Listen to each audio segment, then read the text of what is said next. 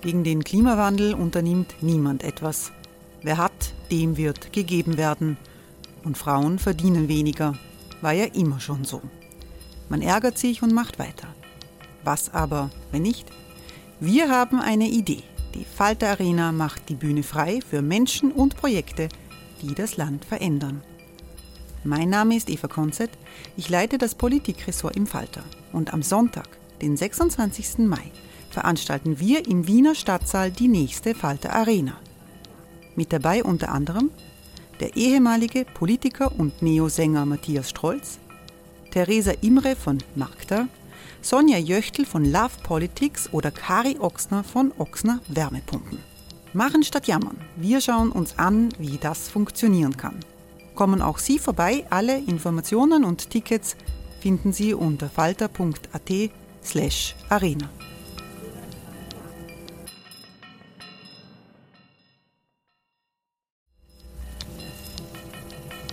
slash arena. Falter-Podcasts werden durch Werbung unterstützt. Das hilft bei der Finanzierung unseres journalistischen Angebots.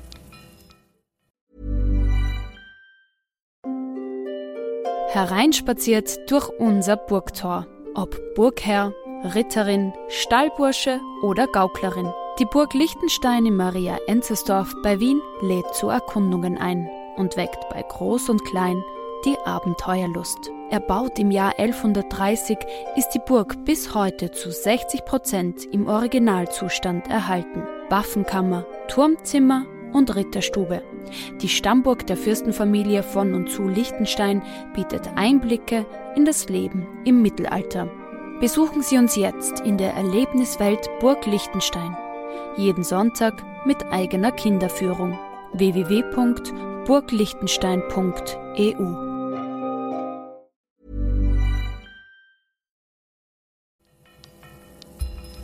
Falter Radio, der Podcast mit Raimund Löw.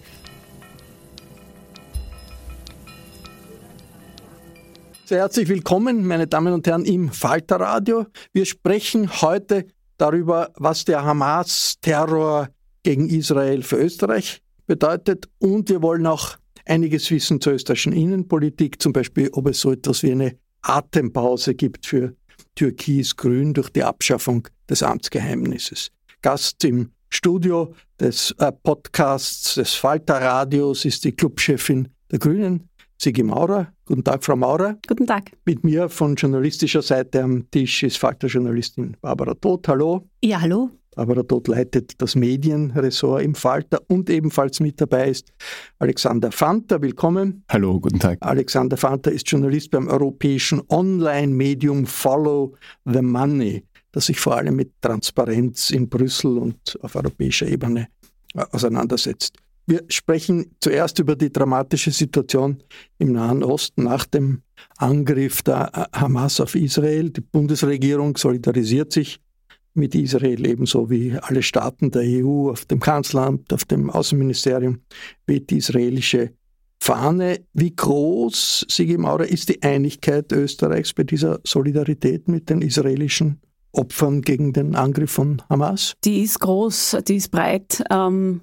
es sind jedenfalls vier Parteien, jedenfalls ähm, unterstützen an der Seite Israels. Ähm, was erschreckend ist in diesem Zusammenhang ist, ähm, dass es dennoch Stimmen gibt, die diesen Terror der Hamas ähm, relativieren und, ähm, und nach wie vor ein fehlendes Verständnis vorherrscht, auch über die Situation in der Region Israel als die einzige Demokratie dort und die Vergleiche, die hier gezogen werden, ähm, das ist ehrlicherweise etwas, das mich erschüttert. Ähm, Was meinen Sie da konkret? Ich meine damit konkret, dass, ähm, dass es Stimmen gibt, auch auf journalistischer Ebene, die so tun, als gäbe, als wäre hier, wären hier Vergleiche angebracht mit Diktaturen ähm, und äh, die Relativierungen hervorbringen, die letztlich eigentlich nur der Verdeckung des eigenen Antisemitismus dienen. Ähm, das äh, muss ich ehrlich sagen, hat mich in den letzten zwei Tagen erschüttert, wie breit ähm, hier immer noch relativierende Wortmeldungen beispielsweise auf Twitter fallen. Was konkret kann Österreich äh, tun für die Opfer in Israel? Also ich glaube, der Außenminister hat ähm, hier klar Stellung bezogen. Es sind jetzt mal die Entwicklungshilfegelder eingefroren. Selbstverständlich gibt es Unterstützung für die Menschen in Österreich, für österreichische Staatsbürgerinnen, die sich derzeit in Israel aufhalten. Ähm, es ist das, was wir tun können und müssen, ist ganz klar auf der Seite Israels zu stehen in dieser extrem äh, schwierigen Zeit. Ähm, der Terror, der hier verübt wird, ist äh, brutal. Es sind Kriegsverbrechen. Ähm, die Art und Weise, wie hier mit Zivilistinnen umgegangen wird, ähm, ist, äh, ist erschütternd. Ähm, Genauso betreibt die Hamas natürlich ihre Propaganda mit der Verbreitung dieser Bilder. Das ist auch Absicht. Äh, wir, sind, wir befinden uns äh, auch in einer mediatisierten Welt, logischerweise, wo diese Dinge transportiert werden. Ähm, aber wir stehen ganz klar auf Seite Israels und gegen jenen Antisemitismus. Was ist da in der Situation äh, Spielraum, um auch auf Seiten der Europäer, um doch in Richtung einer Verständigung zwischen Israelis und Palästinensern zu wirken. Ohne die wird es ja keine Lösung geben. Löw, seien Sie mir nicht böse, aber in einer Situation, wo Terroristen ähm, in Israel einfallen, Kinder verschleppen und ermorden, auf, auf Leichen rumtrampeln ähm, und ärgste Verbrechen begehen, glaube ich, ist nicht der richtige Moment, ähm, um auf diese Art und Weise diese Frage zu stellen. Die Hamas ist eine Terrororganisation. Wir reden hier nicht von der palästinensischen Autonomiebehörde. Ähm, und äh, selbstverständlich die ähm, Bemühungen um Frieden in der Region sind vielfältig. Es ist eine schwierige äh, Situation. Nur glaube ich, dass in der Situation, also mit Terroristen, ist nicht verhandelbar. Aber ist es nicht möglich, solidarisch mit den Israelis zu sein und sich gleichzeitig gegen die Besatzung in der Westbank, auch, auch in Gaza auszusprechen? Die Diskussion über den Nahostkonflikt ist seit Jahren, seit Jahrzehnten geprägt von äh, vielen verschiedenen Argumenten und selbstverständlich ähm, leidet auch die Zivilbevölkerung in Gaza unter dieser Situation. Es werden die, die Zivilistinnen in Gaza werden missbraucht als Schutzschilder von äh, den Terrorgruppen und äh, selbstverständlich gilt auch Ihnen die Solidarität. Auch auf dieser Seite ähm, gibt es Opfer. Ähm, aber ich halte es für durchaus schwierig, ähm, in einer solchen Situation zu ähm, erwarten, dass man mit der Hamas spricht. Kommen wir zur Innenpolitik. Wir haben die Abschaffung des Amtsgeheimnisses. Das war ein großes äh, Ziel der Regierungsparteien. Es ist lange verhandelt worden. Es wird von einem großen Durchbruch äh, gesprochen, äh, seitens des Vizekanzlers, seitens der, der Verfassungsministerin. Trotzdem, die Reaktionen in Teilen der Öffentlichkeit sind skeptisch. Verstehen Sie diese Skepsis? Skepsis ist immer angebracht, würde ich grundsätzlich sagen, aber man muss schon sehen, was ähm, hier jetzt geschafft wurde. So weit waren wir noch nie. Es liegt ein äh, Entwurf, der dem Parlament zugewiesen wird, der den Parteien präsentiert wurde, ähm, da und das Ende des Amtsgeheimnisses ist so nah wie, wie noch nie. Wir brauchen selbstverständlich eine Zweidrittelmehrheit, aber nachdem ja Gleichfried von der Sozialdemokratie vielfach gefordert hat, dass dieses Gesetz kommt, gehe ich davon aus, ähm, dass die Sozialdemokratie dieses Gesetz auch beschließen wird. Ähm, Skepsis ist durchaus angebracht. Wir sind ein Land, das von Intransparenz geprägt ist. Wir hatten viele Korruptionsskandale in der Vergangenheit. Alles Dinge, die mit einem Informationsfreiheitsgesetz wäre es denn bereits vor zehn Jahren, vor 15 Jahren, als die ähm, ersten zivilgesellschaftlichen Organisationen darauf aufmerksam gemacht haben. Ich war damals auch dabei. Damals hat es noch Transparenzgesetz.at geheißen, ähm, das Projekt. Ähm, dann wären viele dieser Korruptionsgeschichten womöglich schon viel früher aufgefallen, insbesondere alles, was jetzt auf Gemeindeebene mit Widmungen passiert. Ähm, und äh, insofern äh, glaube ich tatsächlich, dass es ein kompletter Kulturwandel ist, weil die erste Herangehensweise mit denen Beamtinnen, also wir ersetzen das, das Amtsgeheimnis durch ein Recht auf Information ähm, in der Verfassung und das hat natürlich Auswirkungen auf ähm, alle anderen Stellen. Wir müssen auch, ich glaube, 250 Gesetzesstellen zusätzlich ändern nach Beschluss dieses Gesetzes, weil das Amtsgeheimnis natürlich überall drinnen steht mit entsprechenden Rechtsfolgen ähm, und das wird weitreichende Auswirkungen haben. Ähm, und äh, also ich erlebe selber in meiner täglichen Arbeit immer noch, dass äh, Beamtinnen und Beamte unter Bezugnahme auf das Amtsgeheimnis ähm, sehr zögerlich sind im Herausgeben von Informationen. Ähm, und äh, das, der zentrale Punkt in diesem Gesetz ist, dass wir ein schnell einklagbares Recht schaffen mit offenem Weg zum Verfassungsgerichtshof. Das gab es bisher nicht. Ähm, und äh, ich habe keine Illusionen darüber. Dieses, auch dieses Gesetz muss ins Leben kommen und es wird sicher zahlreiche Judikate brauchen äh, zu Beginn, weil am Anfang, wenn sie sich, wenn sie trotzdem oder wenn viele trotzdem versuchen, unter Bezugnahme auf Datenschutz andere Dinge weiterhin zu schweigen, aber es wird ihnen nicht gelingen, weil wir haben die Gerichte, die das dann regeln werden. Alexander Fanta von äh, der Perspektive des europäischen Journalisten, der sich mit Amtsgeheimnis, mit Information beschäftigt. Was ist für Sie die Reaktion auf da, dieses, äh, diesen Entwurf, diesen Gesetzesvorschlag von der Regierung? Und was ist hier für Sie die wichtigste Frage an die Frau Maurer? Also ich mache ja sehr viele Recherchen, die sich auf das Europäische Informationsfreiheitsgesetz stützen, auch auf Informationsfreiheitsgesetze in anderen Staaten. Das heißt, ich habe ein wenig Erfahrungen, ich glaube, ein relativ gutes Gespür dafür, wann das hilfreich ist und was nicht. Und meine, also ich, ich würde sagen, dass der Vorschlag, den die Regierung vorgelebt hat, schon ein wesentlicher Fortschritt ist gegenüber dem Status quo und sicherlich dazu beitragen wird, Österreich transparenter zu machen. Meine Befürchtung ist allerdings, dass das Gesetz in der jetzigen Form nicht stark genug sein wird, um für Journalisten wirklich ähm, sehr hilfreich zu sein. Und ich sage auch gleich, warum. Ja. Also ähm, einer der Gründe ist, ich glaube, dass diese Abschaffung des Amtsgeheimnisses ein bisschen ein Etikettenschwindel ist. Denn im BVG gibt's dann zwar, ist dann zwar die, das, der Begriff Amtsverschwiegenheit gestrichen, aber ähm, es sind weiterhin ganz konkrete Geheimhaltsgründe in ein Gesetz im Verfassungsrang reingeschrieben. Das heißt, diese Geheimhaltungsgründe standen davor schon drin, die standen auch jetzt drinnen.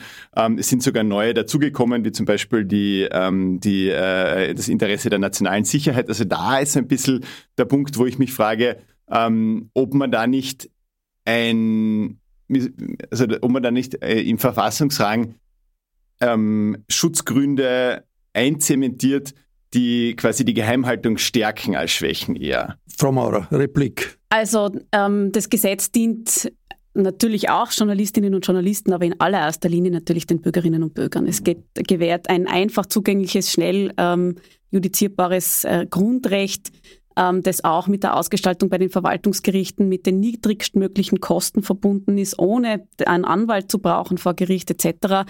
Also diese Dinge sind schon alle sehr gut äh, ähm, überlegt.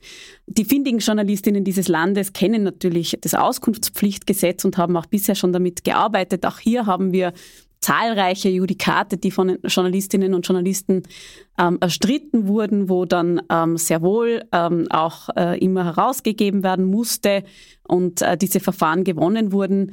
Ähm, aber also man kann jetzt sicher über viele Details reden, was die ähm, Geheimhaltungsgründe betrifft ähm, wird das zum Schluss der Verfassungsgerichtshof entscheiden. Und ich habe großes Vertrauen, dass die Grundrechtsabwägungen, die der Verfassungsgerichtshof hier trifft, so sein werden, dass er dieses neue Grundrecht richtig interpretiert.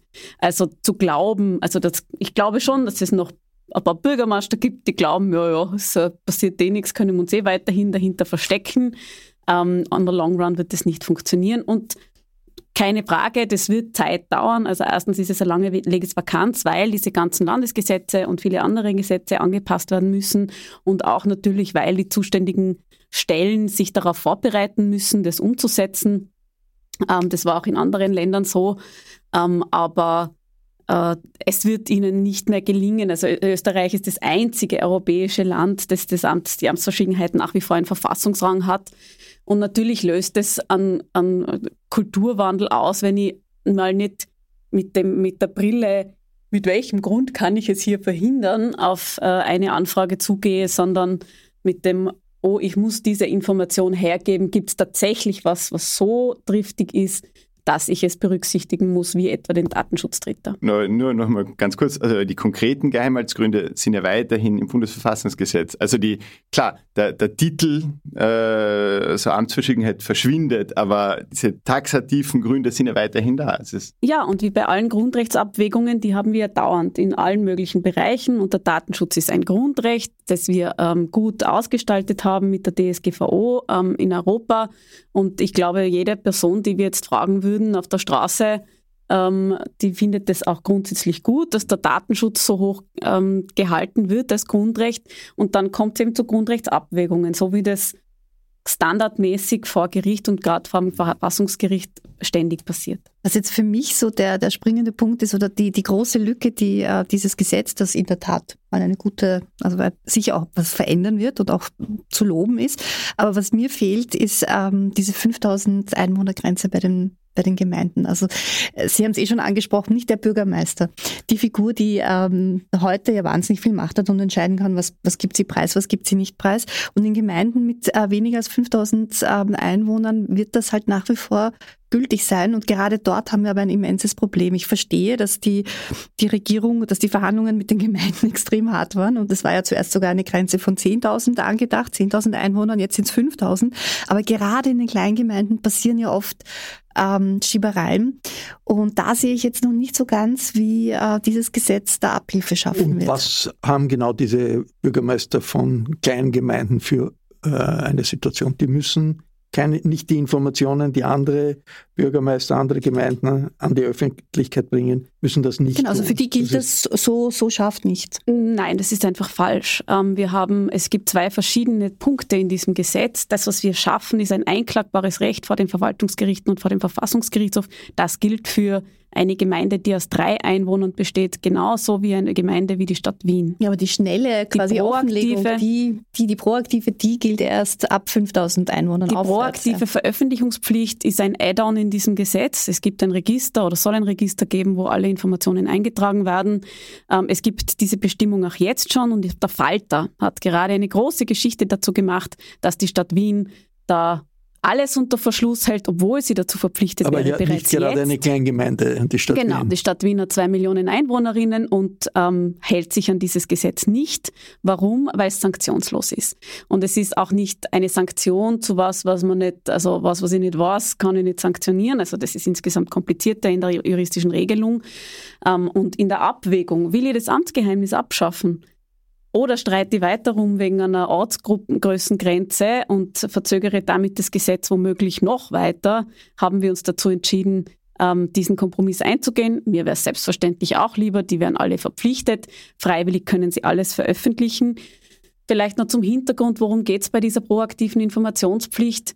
Ähm, die Sorge der Gemeinden ist, weil man würde ja annehmen, und so ist es in der Vergangenheit auch immer diskutiert worden, dass ähm, die Gemeinden den hohen Arbeitsaufwand und Verwaltungsaufwand ähm, fürchten, wenn sie Anfragen bekommen. Das war immer das Argument. Und wir hätten auch damit gerechnet, dass sie sich vor allem gegen diese passive Informationspflicht, also wenn sie was wissen wollen, dass sie dann Auskunft bekommen müssen, dass sie sich dagegen wehren. Zu unserer Überraschung haben sie sich vor allem gegen die proaktive Informationspflicht gewehrt. Ähm, der Hintergrund ist wohl, dass die Sorge besteht, dass jeder Wisch, der in der Gemeindestube rumliegt, überprüft werden müsste darauf, ob er veröffentlicht werden muss oder nicht. Und das löst anscheinend bei den Gemeinden die große Sorge aus, dass, das, dass damit die bestehenden Verwaltungskräfte ähm, überfordert werden. Und wir haben durchaus Verständnis auch dafür, natürlich ist es ein Verwaltungsaufwand, natürlich ist es eine neue Situation, natürlich kommen neue rechtliche Abwägungen dazu. Also ich sage ein Beispiel, ist jetzt die Kindergartenanmeldeliste zu veröffentlichen oder nicht und in welcher Form, ähm, was ist zu schwärzen etc. Das sind Dinge, die natürlich eine neue Situation darstellen. Da wird man die äh, Gemeindebediensteten ähm, auch darauf einstellen müssen ähm, und einarbeiten müssen. Ähm, das ist alles nachvollziehbar und logisch. Aber jede Information aus jeder Gemeinde muss an die Öffentlichkeit kommen, wenn man danach fragt. Wir haben dieselbe Situation ja durchaus auch in der Erfahrung der parlamentarischen Anfragerechte, wo wir ebenfalls solche Anfragen stellen. Ähm, man, wird, also, man wird an die Informationen kommen. Ich glaube auch, dass wenn sich diese anfängliche Aufregung gelegt hat, ähm, auch sehr viele kleine Gemeinden ihre Informationen selbstverständlich in das Register einspeisen werden, weil ich gehe davon aus, dass die Transparenzinitiativen dieses Landes, ähm, beispielsweise Fragt den Staat und Forum Informationsfreiheit, denen ich auch an dieser Stelle danken möchte für den gemeinsamen Kampf für die Umsetzung des, der, der Informationsfreiheit. Auch die werden weiterhin natürlich ihre Arbeit leisten.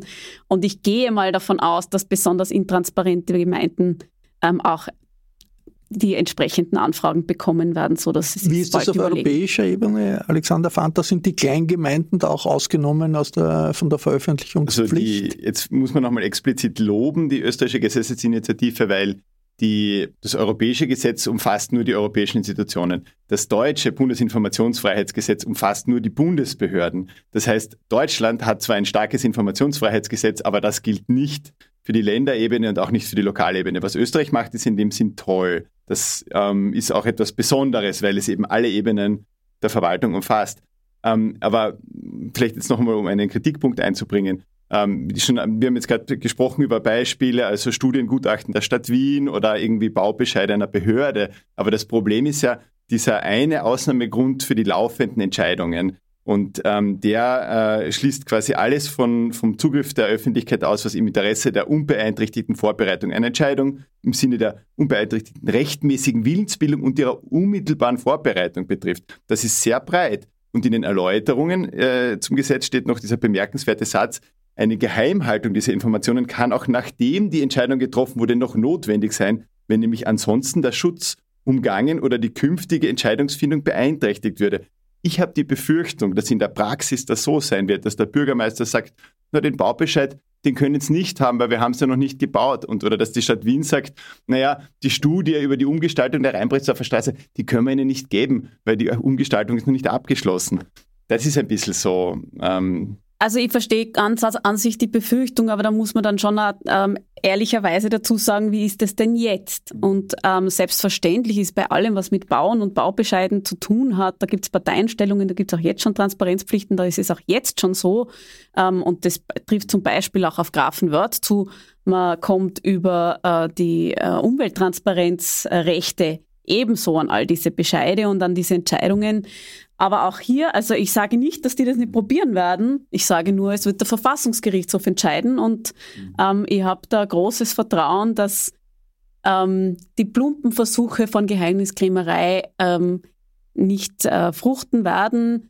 Und ich glaube auch, dass nach diesen also wir haben sehr, sehr viel aufzuarbeiten, gerade im, im, Bereich der Umwidmungen, gerade im Bereich der Bodenversiegelung, was jetzt da in den letzten äh, Wochen aufgedacht ist, sei es Grafenwörth und, und der ehemalige Gemeindebundpräsident Riedl ähm, oder äh, in Wien, äh, wo die Sozialdemokratie ähm, sich ihre Kleingärten gegenseitig zugeschanzt hat. Das ist vielleicht bekannt, aber erklären wir ein bisschen, was Grafenwörth ist. Wissen vielleicht nicht alle, die hier zuhören, auch in der großen, weiten Welt. Podcast wird ja, ja. international ausgestrahlt. Grafenwörth ist nicht so ganz zentral äh, in der Öffentlichkeit in Amerika oder anderswo. Ja, ähm, liebe Grüße an die US-amerikanischen Zuhörerinnen an dieser Stelle. ähm, Grafenwörth ist ein kleiner Ort in Niederösterreich, wo der Bürgermeister sich durch ähm, sehr fragwürdige Vorgänge, ähm, also Umwidmungen von Grünland in Bauland, ähm, also er hat sehr stark davon profitiert, dass ähm, Umwidmungen ähm, erfolgt sind. Ähm, und also das, die Liste wird immer noch länger und Grafenwörth ist, also das, was dort gebaut wurde, ist das sogenannte Dubai von Grafenwörth, eine Siedlung, die unfassbar hässlich ist, ähm, aus meiner Sicht, wo so lagunenmäßig das äh, dorthin gebaut wurde. Dubai ist nicht überall hässlich. Aus, Geschmäcker sind verschieden. Gut, also diese Siedlung ist jedenfalls, ähm, also ich kann nicht verstehen, wie man sowas baut, ähm, aber mein Geschmack ist ja irrelevant für die politische Beurteilung der, der Sachlage. Ähm, jedenfalls ähm, ist, äh, also sind das alles sehr fragwürdige Umstände und der Bürgermeister ähm, ist noch nicht zurückgetreten von seinen Ämtern, aber es tauchen immer mehr Geschichten auf, die ähm, den Eindruck vermitteln, dass er, dass er zum eigenen Vorteil gearbeitet Und hat. Und bei Abschaffung des Amtsgeheimnisses wäre das alles öffentlich gewesen, was es da passiert ist? Es wäre alles nachfragbar gewesen. Jedenfalls, Grafenwörth ist eine kleinere Gemeinde. Es ist allerdings, muss man dazu sagen, auch jetzt schon so, ähm, also das über die Umweltinformationsgesetze ähm, konnte man auch darüber Einsicht nehmen. Und ich glaube, das ist auch bei diesen Recherchen der Wiener Zeitung, die das Ganze aufgedeckt hat, äh, passiert. Hey, it's Ryan Reynolds and I'm here with Keith, co-star of my upcoming film If, only in theaters May 17th. Do you want to tell people the big news? Right, I'll do. Sign up now and you'll get unlimited for $15 a month in six months of Paramount Plus Essential Plan on us. Mintmobile.com slash switch. Upfront payment of $45 equivalent to $15 per month. Unlimited over 40 gigabytes per month. Face lower speeds. Videos at 480p. Active Mint customers by 531.24 get six months of Paramount Plus Essential Plan. Auto renews after six months. Offer ends May 31st, 2024. Separate Paramount Plus registration required. Terms and conditions apply if rated PG. Für mich ist eigentlich noch das, oder das ist das zweite Grundproblem äh, an dem vorliegenden Gesetz die Frage, eben, man kann es zwar einklagen, das haben Sie schon mehrfach gesagt, aber nicht jeder äh, ist erfahren genug, äh, witty genug, um den, den Rechtsweg zu beschreiten. Da gab es auch die Kritik, dass man einfach einen Beauftragten, einen Informationsfreiheitsgesetzbeauftragten, einen Ombudsmann hätte schaffen können, um eben schneller zu seinem Recht äh, zu kommen. Ähm, das ist leider nicht passiert äh, und das, das finde ich zum Beispiel wirklich schade. Ja, das finde finden wir auch schade. Wir waren immer für einen Informationsfreiheitsbeauftragten, um genau diese Serviceleistung gegenüber den Bürgerinnen, aber auch gegenüber den Behörden zum Teil. Also ich meine, es ist ja, also äh, selbstverständlich, Transparenz äh, muss herrschen, aber natürlich gehören die Interessen Dritter berücksichtigt, also insbesondere wenn es um den, um den Datenschutz geht. Ähm, äh, und äh, also wir hätten das auch gerne gehabt, das war nicht möglich. Ähm, ich halte es trotzdem für richtig, also wir hätten, wir finden viele Stellen an dem Gesetz, wo wir sagen, ja, das hätten wir gerne anders gehabt und da hätte es noch weitergehen können, etc.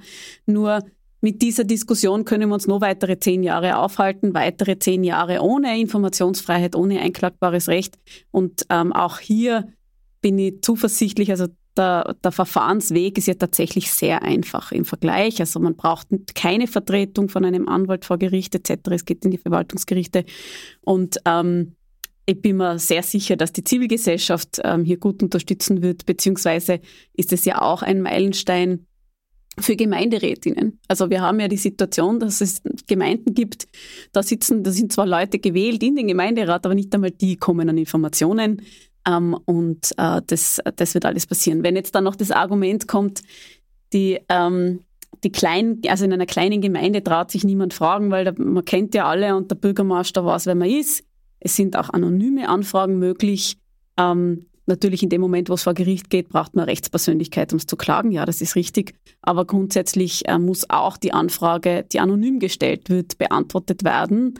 Ähm, und äh, nachdem man ja nicht weiß, wer sich hinter, hinter einem Pseudonym verbirgt, ähm, ist jeder Bürgermeister gut beraten, äh, diese Anfragen genauso zu beantworten. Aber ich finde, man muss schon dazu sagen, wer da bremst oder? Oder wer gebremst hat bei den Verhandlungen. Naja, also und wer die, die Mehrheit der Bürgermeister in, in, Österreich stellt. Und das ist nun mal die ÖVP. Das kann ich vielleicht leichter aussprechen als Journalistin, als Sie als Clubobfrau. Aber ich finde, das ist schon auch wichtig, dass man das sich vor Augen hält. Also, wo man gerne weitergekommen wäre, auch als Grüne oder als Zivilgesellschaft und wo es eben nicht weiterging. Und das war eben vielfach die ÖVP. Ja, man muss ganz grundsätzlich bei diesem Gesetz sagen, wir setzen dieses Gesetz gegen die ÖVP, gegen die Freiheitlichen und gegen die Sozialdemokratie durch. Wir haben äh, gegen neuen Landeshauptleute den Städte- und den Gemeindebund. Ähm, wir haben äh, in den Bundesländern gerade, also meine, es ich freue mich, dass jetzt das Gesetz breit begrüßt wird und Presseaussendungen und Presseaussendungen versendet werden, dass man das jetzt ganz toll findet. Aber ich erinnere nur an Landeshauptmann Kaiser, der vor kurzem noch gesagt hat, es sei so vieles unklar. Ähm, oder beispielsweise den sozialdemokratischen Bürgermeister von Rum, der überhaupt befunden hat, also das, das soll eigentlich überhaupt nichts sein. Wenn man Leute wählt, dann soll man denen vertrauen und das wird dann schon passen. Dieses Demokratieverständnis ist von vorgestern und natürlich ist es uns auch deshalb so wichtig, weil es an essentiellen Beitrag äh, dazu leisten kann, das Vertrauen in die Politik wieder zu stärken. Was nötig ist, damit das wirklich äh, ein Verfassungsgesetz ist, ist eine Zweidrittelmehrheit im Parlament.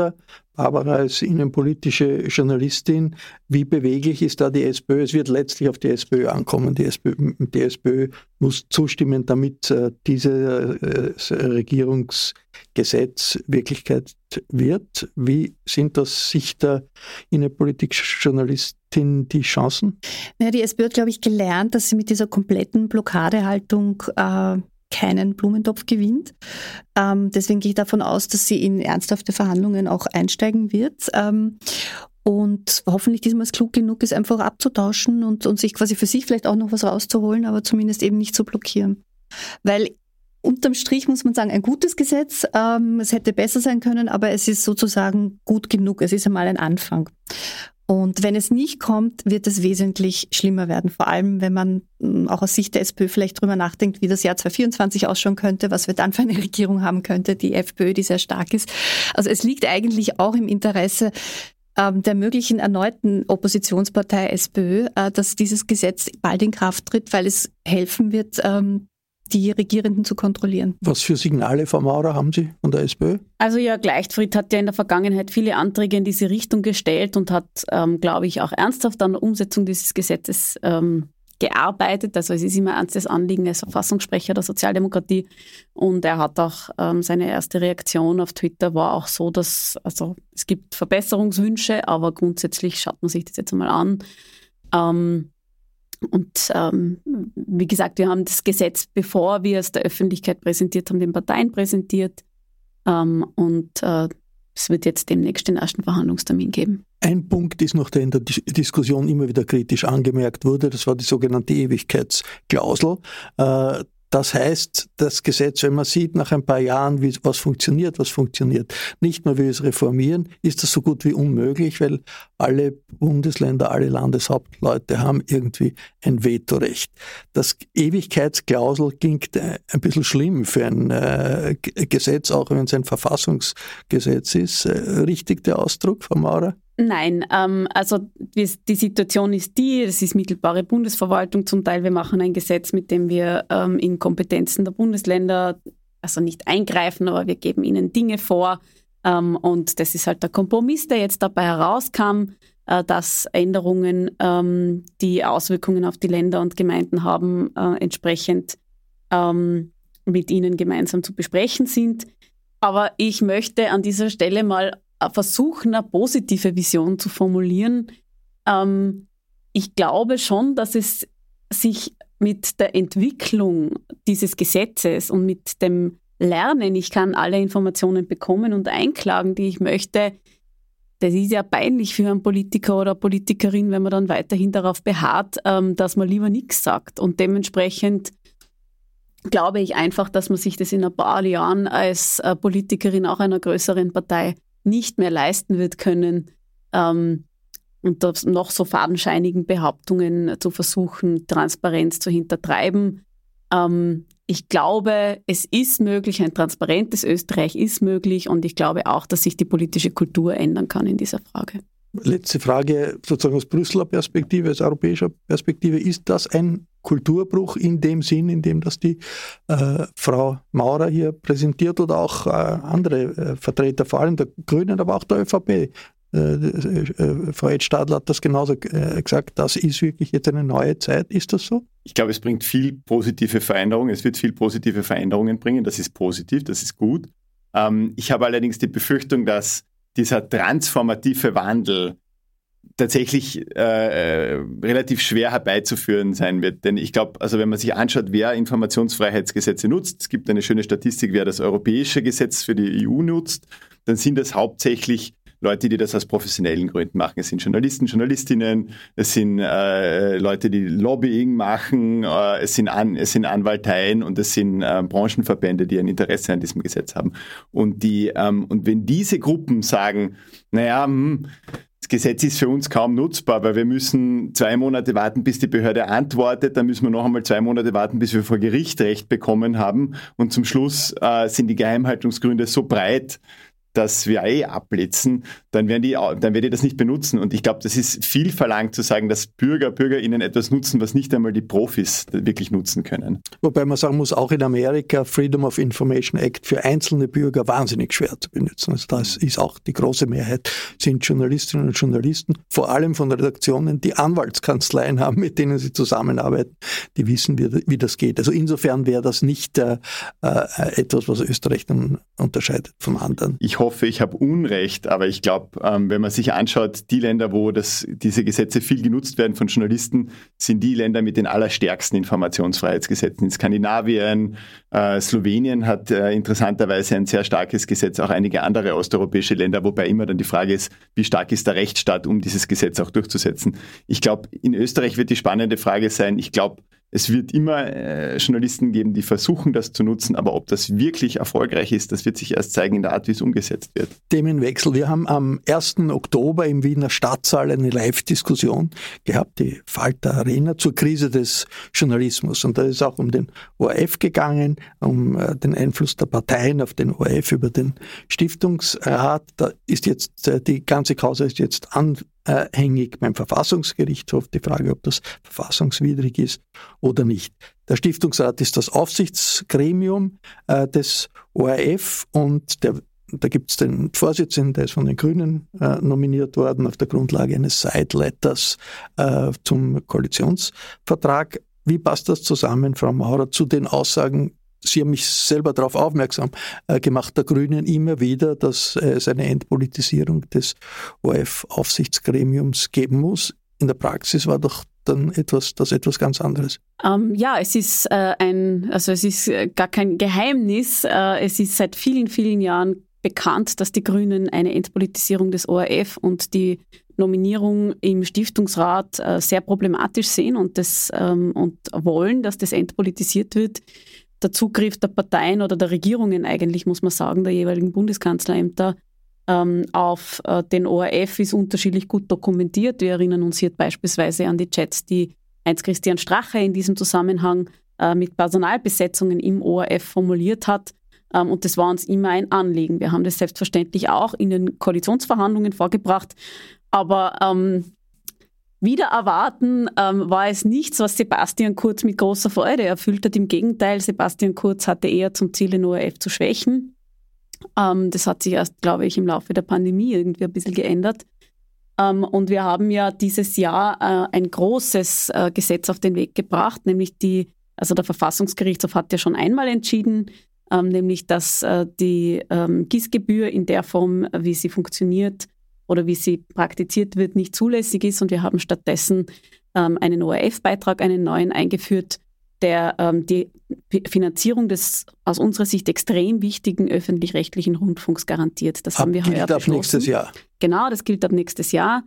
Ähm, und es, es, wird auch billiger für die, ähm, für die einzelnen Haushalte. Aber die Entpolitisierung ähm, ist dann nicht drinnen. Genau, die Entpolitisierung ähm, war, ist auch bisher nicht gehoben worden vom Verfassungsgerichtshof. Sie sagen richtigerweise, es ist anhängig.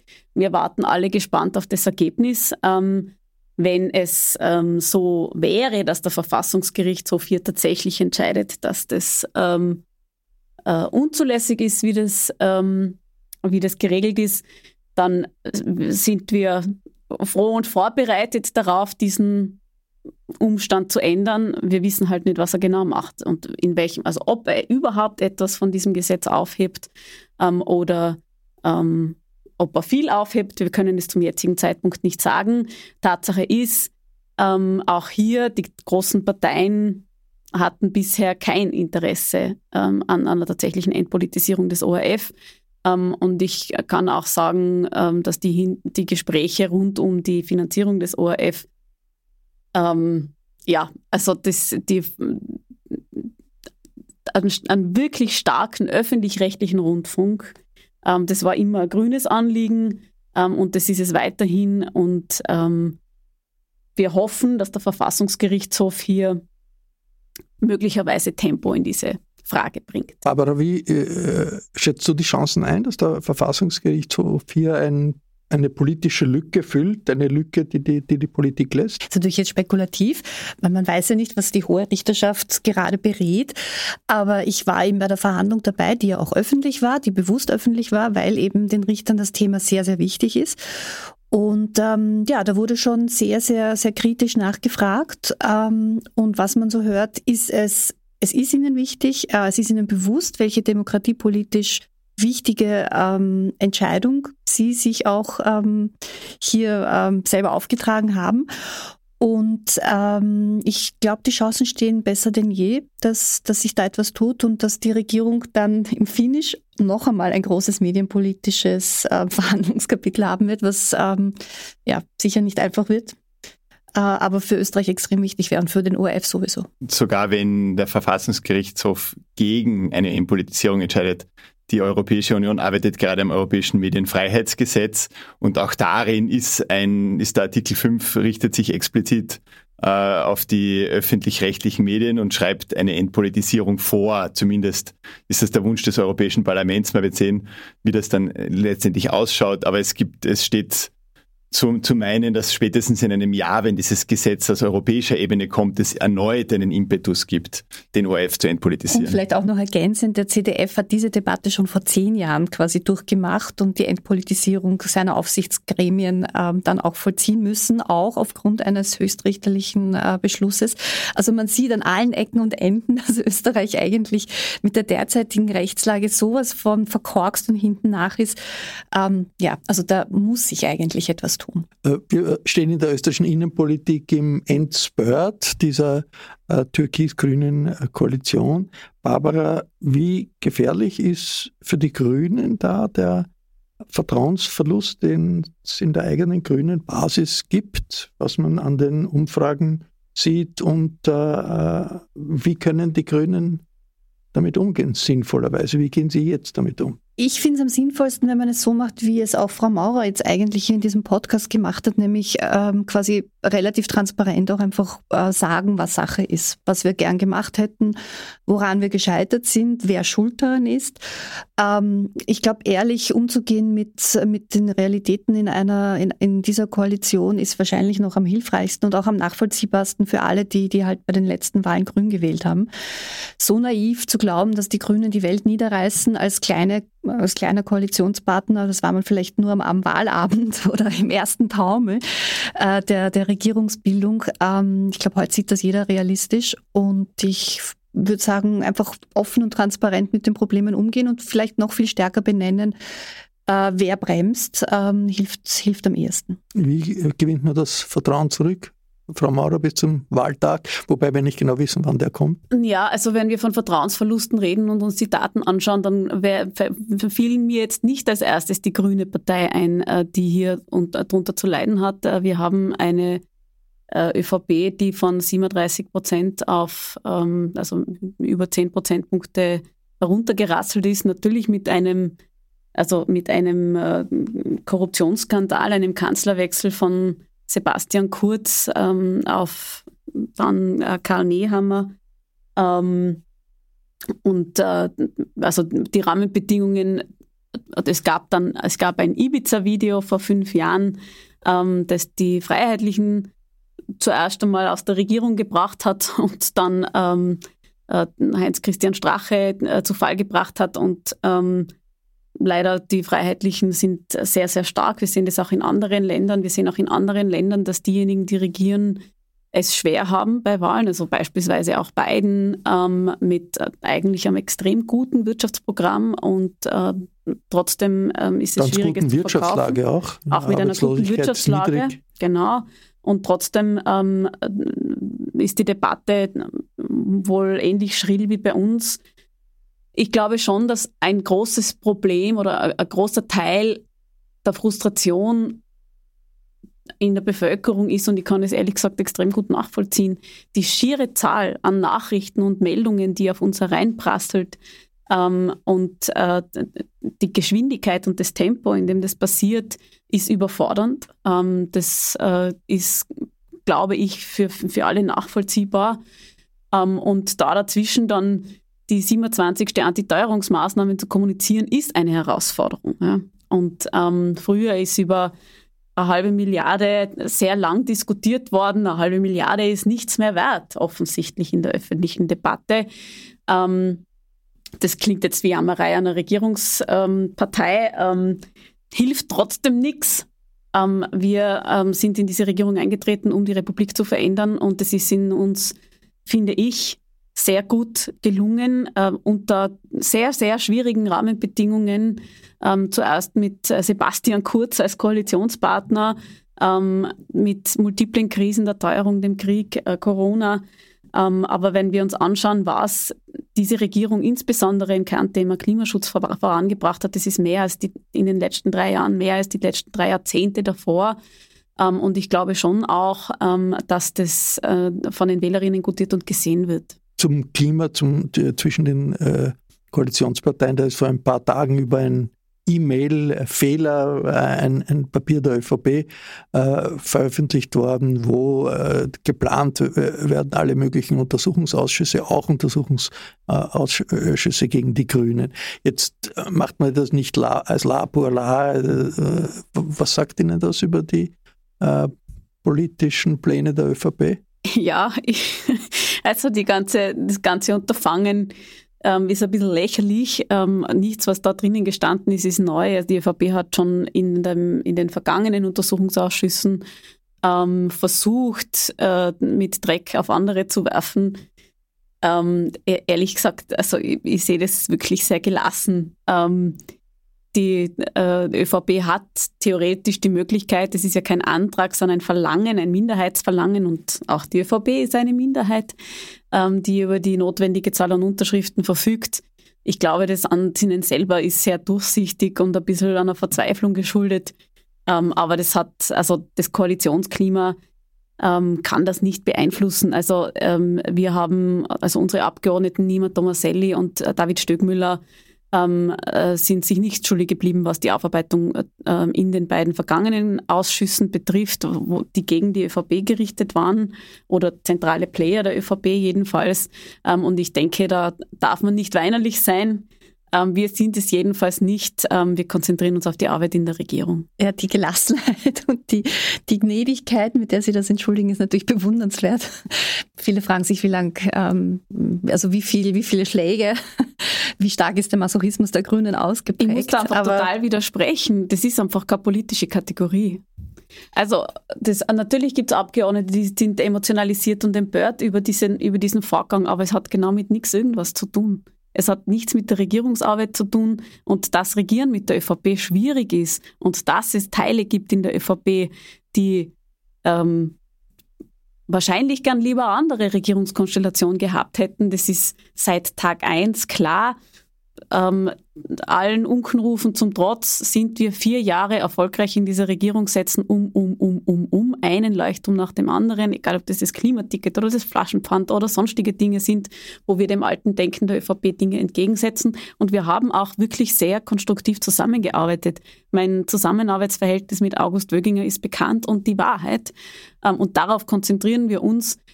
Ich verstehe schon, dass man glaubt, man ist, also es ist unerhört, wenn solche Dinge daherkommen. Ja, mei, es ist, also wir hatten das alles schon im Untersuchungsausschuss selbst.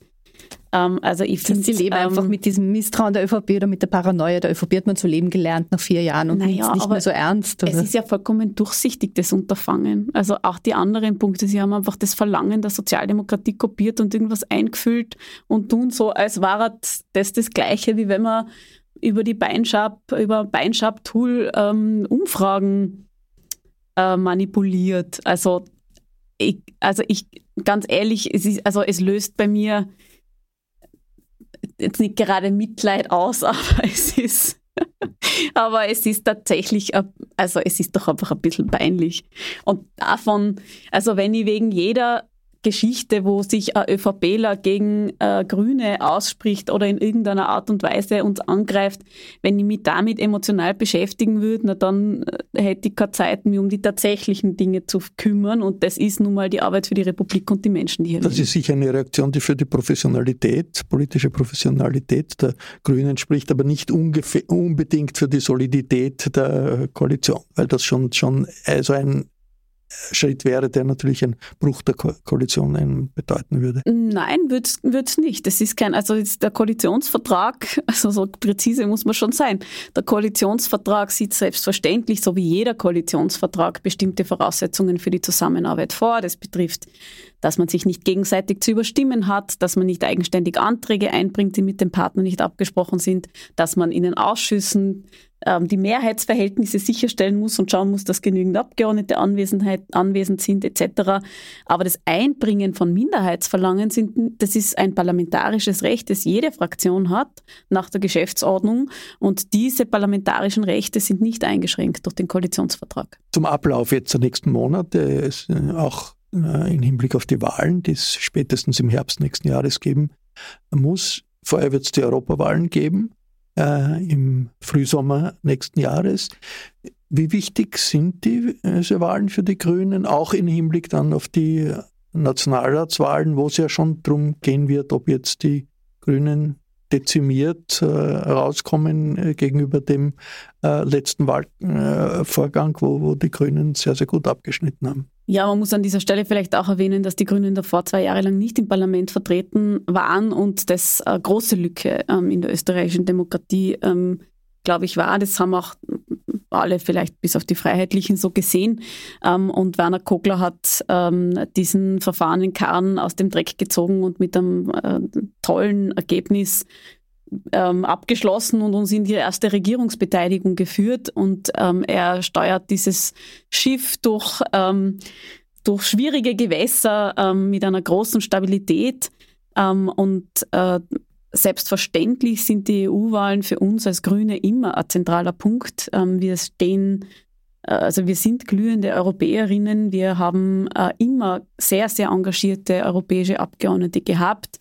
Beispielsweise ähm, auch Ulrike Lunacek, die Vizepräsidentin war, die insbesondere auch, ähm, was Osteuropa betrifft, große Expertise hat und, und viel Anerkennung. Und selbstverständlich ist uns auch diese EU-Wahl sehr wichtig ähm, und auch unseren Wählerinnen. Und ähm, dementsprechend werden wir beide Wahlen mit, äh, dem, äh, mit der entsprechenden Energie ähm, und programmatischem Fokus beginnen. Es gibt eine ganze Reihe von Punkten, wo die ÖVP äh, in der EU-Politik auf äh, Distanz geht, teilweise auch Österreich isoliert, wie etwa durch äh, das Veto gegenüber dem Schengen-Beitritt von Rumänien und Bulgarien oder die Allianz, die der Kanzler Nehammer zu Vucic, dem serbischen Machthaber, und Orban immer wieder demonstriert.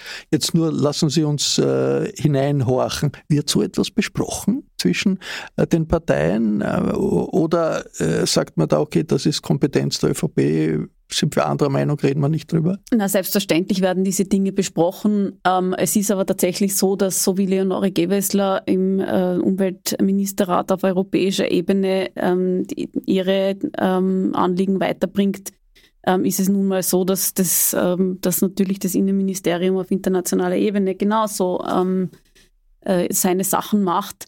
In der Vergangenheit waren diese großen Ankündigungen, ich erinnere nur an Sebastian Kurz und die sparsamen Vier, ähm, jetzt nicht von allzu großem Erfolg geprägt gewesen.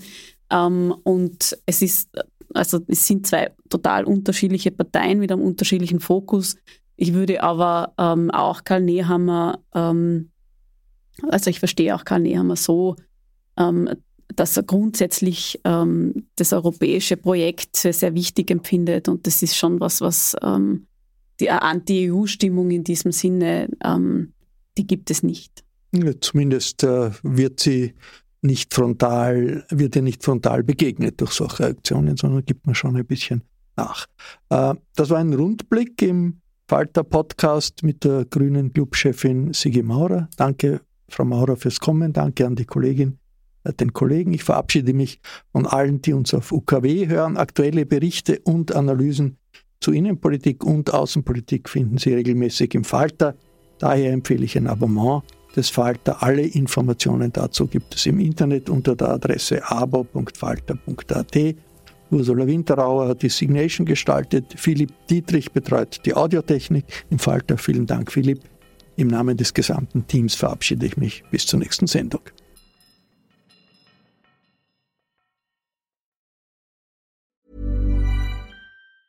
Planning for your next trip? Elevate your travel style with Quince. Quince has all the jet setting essentials you'll want for your next getaway, like European linen, premium luggage options, buttery soft Italian leather bags, and so much more. And it's all priced at 50 to 80% less than similar brands. Plus, Quince only works with factories that use safe and ethical manufacturing practices. Pack your bags with high-quality essentials you'll be wearing for vacations to come with Quince. Go to quince.com slash trip for free shipping and 365-day returns. Planning for your next trip?